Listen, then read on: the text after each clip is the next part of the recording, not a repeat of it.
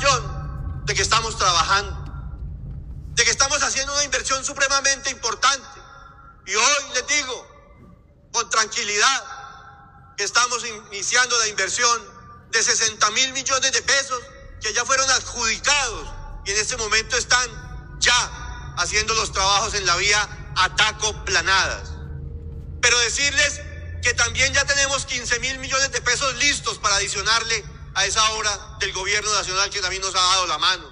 Y espero conseguirme otros 15 mil de regalías o recursos propios para poder llegar a los 90 mil millones de pesos en esa vía Ataco Planada, donde hay cerca de 53 puntos críticos, pero que yo entiendo que la movilidad de esa vía significa la competitividad de este departamento y de esta región del sur del departamento del Tolima. Pero también hoy me puedo parar con tranquilidad aquí,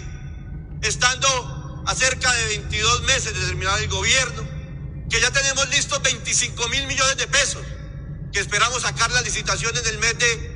mayo o junio para arreglar 10 kilómetros en lo que tiene que ver con el municipio de Coyaima, Ataco.